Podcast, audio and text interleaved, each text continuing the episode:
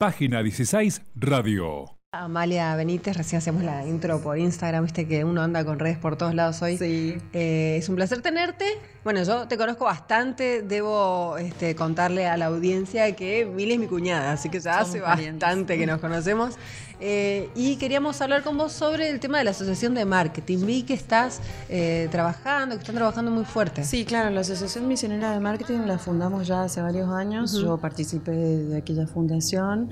Eh, Gustavo Baruta, Gerardo Romero, Guillermo Puyade siguieron este, los pasos, los, los- los lineamientos que nos habíamos trazado en aquella oportunidad.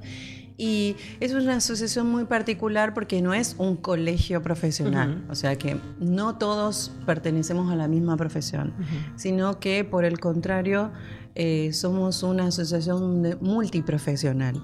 Sí, porque eh, la gente que trabaja en marketing actualmente abreva de diferentes eh, profesiones. Yo, por ejemplo, soy licenciada en comunicación, pero por supuesto hay mucha gente que es licenciada en administración de empresas. También, sí, sí. También se nos suman diseñadores gráficos, investigadores sociales, por, por supuesto, que también, por ejemplo, pueden ser sociólogos o licenciados en comunicación.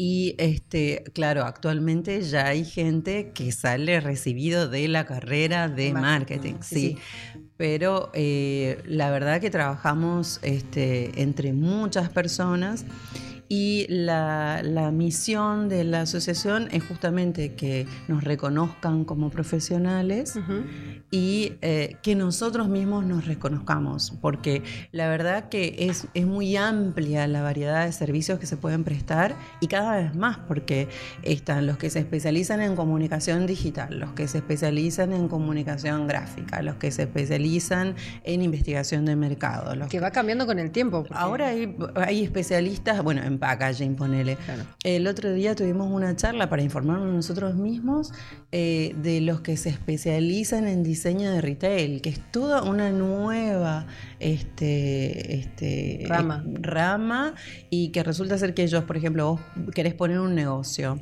Entonces los contratás a ellos para que te diseñen el negocio, pero no como un decorador lo haría diciendo "Es- qué linda esta lámpara o qué linda esta planta, sino haciendo un estudio de cómo va a circular Las la gente, sí. cómo va a pasar, por qué góndolas, qué cartel va a haber primero, bueno. Dónde van a estar las ofertas. Fueron cosas que uno fue aprendiendo con el tiempo, esto de Claro. dónde te ponen los productos en la góndola, eh, qué tipo de, no sé, colores hay que usar, pero que uno aprende porque va escuchando, digamos, no, no es Claro, que... tal cual. Bueno, aparte es una, es una profesión en constante desarrollo, ¿no? Porque realmente eh, hace 20 años no existía el, el marketing tal como existe hoy, ¿no? La, la- la rapidez, la velocidad. No, para- no, no, pero aparte no existía como carrera, no existía Claro. como profesión. Por eso te digo, los que nos fuimos especializando eh, vinimos de otras carreras, de psicología, de sociología, de comunicación social, de, de- de administración de empresas, Ujú. más que nada. Son Sí, la sí. mayoría los que estudiaron comercialización, ¿no? y eh, los diseñadores gráficos, pero hoy por hoy es muy difícil ser diseñador gráfico y ser marketinero. Es muy difícil, tenés que complementarte, tenés que formar equipo, Ujú. porque uno es el que investiga el mercado, otro es el que marca la estrategia o se comunica con el cliente para marcar la estrategia. Y otro tiene Y conocimiento. otro de tiene que diseñar, eh, pintar, dibujar, bajar esas, materializar esas ideas este, de la estrategia comercial para traducirla a la venta, ¿no? Entonces, eh, no se resuelve con una persona el marketing. No, no, no, es cierto. Y más cuando uno por ahí, eh, no sé, es fácil. Yo digo, bueno, quiero poner un kiosco, pero eh, yo tengo ganas de poner kiosco, tengo lugar a lo sumo, pero no, no sé bien a dónde orientarlo, eh, qué tipo de cartelería voy a usar, si lo voy a poner en internet, si no lo voy a poner en internet, Es que, qué público claro, quiero. eh, la verdad que eh, el error básico de cualquier emprendedor, lastimosamente, ¿no? Porque es, es divino y loable ser emprendedor. Sí, Yo soy, yo soy una emprendedora. Y soy fanática de, de- de los emprendedores y de apoyarlos, pero a veces se los apoya en, en lo que es el final de la, de- la carrera y no en lo que es el principio, que es decir, por ejemplo, bueno, ¿dónde voy a poner mi kiosco? Claro. Porque eh, Si voy a vender sábanas al lado de un Eh, negocio claro. más grande que vende sábanas. Mira, yo tenía un jefe que decía no hay negocio malo. Claro. No hay negocio malo. Solamente uno tiene que estudiar y pensar cómo lo va a hacer y dónde lo va a hacer. Entonces, no es porque "Ay, yo quiero estar en el centro porque me gusta el centro. No, no, o sea, hay que hacer una investigación, por más pequeña que sea, de decir dónde hace falta un kiosco. Claro, sí, Porque sí. a lo mejor está haciendo falta un kiosco en el puente, en la placita, en Villa, no sé. Sí, vas a ver otras bondades. Tiene lugares para estacionar, puedes poner unas mesas afuera. sí. Exacto. Y entonces de ahí puedo ir marcando estrategias y puedo decir, bueno, yo voy a hacer un kiosco con estacionamiento, como Claro. decís vos. Porque voy a pensar en un target especial. Yo voy a pensar en las pobres madres que no tienen este, cómo estacionar. En el centro no pueden bajar con las criaturas para comprar unas golosinas. Entonces yo voy a hacer un kiosco para madres. Sí, además cosas que te va demandando la sociedad. Por ejemplo, hay, eh, bueno, nombraste a Guillermo Puyade, que había puesto Sí. para las mascotas afuera de su local. Sí. Entonces eso también era como una, una diferencia que marcaba. Claro, uno local. siempre tiene que ir buscando la diferencia y, y tiene que ir buscando el posicionamiento en un target. Siempre, aparte, lo bueno de- de- del crecimiento e- exponencial de esta ciudad es que cuanto más habitantes hay, para afuera, sí. Sí, más posibilidades tenés de encontrar un target específico. Antes a lo mejor vos decías en esta ciudad no puede haber un negocio de tatuajes zen, ponele. Sí, claro. Ahora sí, Hoy por hoy sí, podés poner, Sí, podés sí, poner un negocio de tatuajes zen perfectamente porque va a haber gente que va a consumir ese producto o ese servicio. O sea que más, además de que no hay, nego- no hay negocio malo, tiene que haber una venta adecuada para que funcione. Claro, exactamente. El, el emprendedor eh, básicamente es emprendedor porque tiene la idea, Sí. ¿no? Tiene la idea, posiblemente tenga el capital o tenga forma de conseguir el capital. Este, ahí ya intervienen otros, otros agentes. Eh, también es maravilloso el emprendedor porque el emprendedor, a diferencia de los miedosos, es muy valiente. Claro, sí, sí, Es sí, muy sí. valiente, tiene el coraje. Sí. Y eso es lo que lo hace diferente del resto de la gente. Claro, y a eso si le agregás Ent- a alguien que te acompañe desde el principio y te diga, mira, no Exacto. gastes en recursos acá, esta chica acá, orientate para allá. Claro, porque por ejemplo, mira, yo soy una especialista en publicidad, amo la publicidad y aparte como me crié en los medios, a mí me gustan todos los medios. Si vos me das plata, yo pongo publicidad en todos los medios. Claro, sí, sí, sí, No, no, no digo este medio no, este medio. A mí me gusta hacer un poco de todo. Pero un negocio no empieza en la publicidad. No, no. Un negocio empieza mucho antes.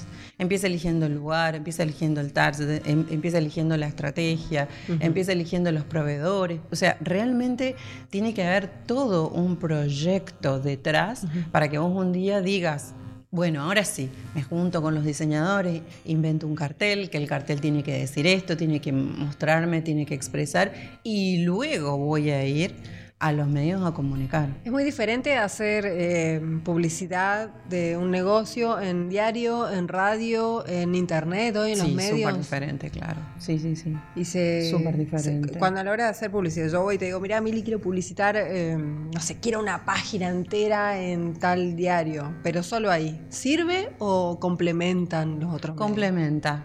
Eh, yo soy de la opinión, por eso te digo, de que todo sirve. Todas las gotas mojan. Pero todo no sirve de nada que haga una lectura de cinco horas en radio, tampoco... No, no sirve que vos hagas. Que, o, o- o sea, no es que no sirve. eh, no, es, no es eficiente para tu negocio que vos digas, no, yo duermo tranquilo porque total puse una publicidad en, en una radio. Bueno, va a escucharte la gente de esa radio.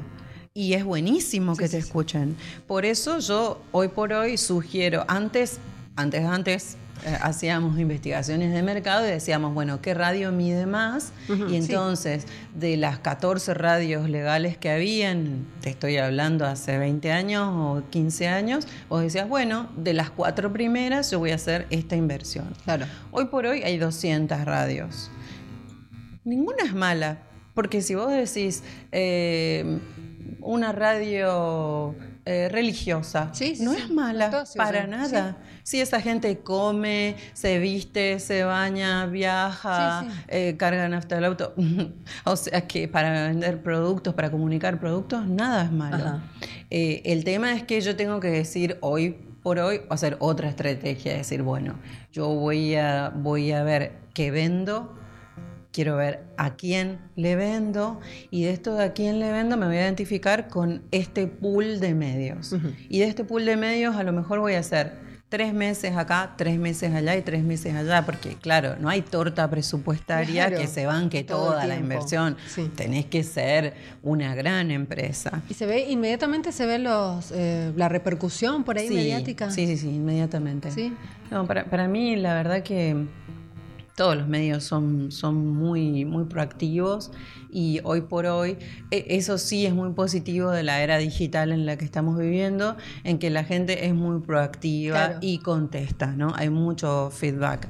Eso antes no se estilaba, vos ponías algo en el diario, quedaba pegado ahí y, nada, era lo que decía nomás. Hoy te dicen, no, nadie iba a refutar. te dicen, ¿no? No, claro, pero nadie iba a refutar. Y hoy por hoy la misma nota que se publica en el diario de papel, al salir publicada en la web, abajo ya se llena de comentarios.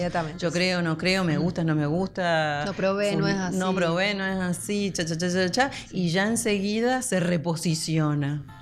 Muy bien. Y si hablamos de la Asociación Misionera de Marketing, eh, ¿Cómo se relaciona con, la actualidad? O sea, están, hacen charlas y demás, pero por ejemplo, hubieron elecciones. Eh, ¿Se habla también de marketing político? Sí, exactamente. bueno, por ejemplo, nosotros hacemos eh, eh, una vez al mes un encuentro eh, solo para charlar de un tema específico. Entonces, por ejemplo, el mes pasado hablamos de, marketing y educación, el mes anterior hablamos de marketing y, periodismo, que también es un gran tema. Marketing y educación... Sí, porque actualmente se enseña marketing en, casi la mayor parte de las... o sea, casi la mayor parte de las universidades tienen una carrera de marketing, ¿sí? Eh, entonces, bueno, es nuestro interés eh, charlar, tener una conversación fluida con estos docentes que a lo mejor tienen la mayor parte de las horas como docentes trabajando y hay todo otra, otro sector de profesionales que no, tienen la mayor parte de las horas de calle y Siempre pasa eso, ¿no? Viste que, la teoría claro, eh, muchas veces eh, le falta como, como estar aceitado, conectado por ahí con sí, lo que pasa. Eh, siempre pasa que la cuestión académica a lo mejor va como... unos pasos atrás de, de, la cuestión profesional, porque vos en la calle vas te vas encontrando con los problemas y vas resolviendo hoy. Claro. Hasta que eso se materializa en una nota, en una revista, en un libro y va a la a la comunicación académica tarda, tiene su delay. ¿no? sí. sí. Entonces, bueno, por ejemplo, eso es un gran tema, hablar de comunicación y educación. Otro tema fue marketing político, exactamente. Y, ahí nos juntamos con gente que hace marketing político, charlamos, pero no, no hablamos de los políticos, sino de cómo comunicar o cómo tratar este, el, procedimiento, ¿no? Ah, muy bien. Que ciertamente es un procedimiento diferente, porque eh, el político en sí, aunque, aunque lo pensemos como un producto, no es un producto, es una persona, es una ideología, y lo que tiene que comunicar es otra cosa. Eh, no, no es solamente, viste, votenme a mí, sino eh, ¿por qué te voy a votar? Ahí tiene todo otro razonamiento que a lo mejor en la comunicación de un producto, un chocolate, un helado. Es más fácil mostrarlo simplemente. Tal cual. Ya con eso uno eh, lo va, comprando. a veces hay algunos comunicadores que hacen eso, ¿eh? te ponen un político churro y piensan que por eso le vas a votar, pero no es así. Bueno, no debería. Ayer hablábamos, este, estaba María del Carmen Aguirre y hablaba de oralidad y estaba Lucas, nuestro historiador acá de Página 16, y hacían un poco poco esto, ¿no? Como antes el discurso era duro, pero con la gesticulación y con esto de poder convencer a las masas de las cosas más crueles igual eh, se podía. Y bueno, y que como eh, más allá de que el político sea esto hoy, tampoco lo puedes cambiar tanto para venderlo. O sea, si no, claro, la, teoría comunicacional, yo no soy especialista en marketing político, no, ¿eh? no, pero, como te consumidores, ¿viste? Te digo, la teoría actual, eh, la de ahora, la de los años 2020 este, que estamos viviendo, es que no, eh, al político tenés que tratar de absorberlo tal y como es, o sea, no tratar de cambiarlo. Claro. Esto, viste que se hicieron un montón de políticas, de, de películas buenísimas, Sí, sí, sí. de cómo cambiaban toda la historia. Y no sirve. Y, y eso no sirve, porque después la persona, tarde o temprano, se va a mostrar tal cual es. Va a mostrar la hilacha, exacto. Entonces, hoy por hoy no, se piensa que el político tiene que ser una persona, primero una esponja, ¿no? Porque tiene que ser una persona especial. Eh, ciertamente tienen que tener un don, una capacidad de liderazgo y una capacidad de escuchar superior al, al de la media. Eh, y después de esa persona vos tenés que, eh, como, como, como si fueras un pintor, ¿no? Ver todos sus rasgos. Obviamente tratarás de mejorar o de mejor, sí. pulir lo, lo más mostrable y le dirás, portate bien en estas otras cosas. Pero, eh, pero siempre tratando de resaltar lo mejor de esa persona y tratando de que esa persona eh, se comunique lo mejor posible con su público y va a tener su público. Volvemos al mismo tema de, de- Sí, de sí, los no. medios, ¿no? No va a haber un medio tan masivo que todo el mundo escucha. Y bueno, lo mismo va a pasar, fíjate, ponele ahora para presidentes. No hay un tipo que se lleve todos Todo. los votos. No, no hay. No, nunca se va a conformar. No, a no. Siempre va a haber eh, sectores. Esta- este, este candidato va a conformar a este sector y este candidato va a conformar al otro sector. Es lógico que ese sector va a tener empatía con Eso. estas personas, ¿no? Bueno, y las experiencias son por ahí lo que nos muestran más este, situaciones más es, eh, eh, así como exactas, de cosas que pasaron efectivamente. ¿Cómo fue tu experiencia como emprendedora? Eh, bueno, en este caso estás con el solar. Sí. Pero ¿cómo, ¿cómo arrancó el proyecto del solar Rocamora? Bueno, el Solar Rocamora arranca hace, hace unos años. Este, yo venía de, de una actividad profesional eh, muy, muy extensa y muy fuerte. En realidad siempre fui emprendedora y porque generé muchos productos. Pero para una sola empresa, el otro día dije, eh, yo, yo, yo trabajaba cautiva, dije, y se rieron de mí, porque qué buena, este, Claro. qué buena, qué buen nombre para la agencia, la cautiva. Claro, yo antes bueno. trabajaba cautiva, De entonces novela. todo lo que pensaba y todo lo que diseñaba era para una sola empresa. Y entonces, bueno, como ya venía así como un, un poco exhausta de todo eso, empecé a pensar un negocio que fuera más chiquito, más a mi medida, que lo pudiera manejar este, yo sola o con pocas, pocos ayudantes. Y eh, tenía una hermosa propiedad que tenía toda una historia familiar, eh, porque de hecho ahí siempre jugamos, siempre hicimos reuniones.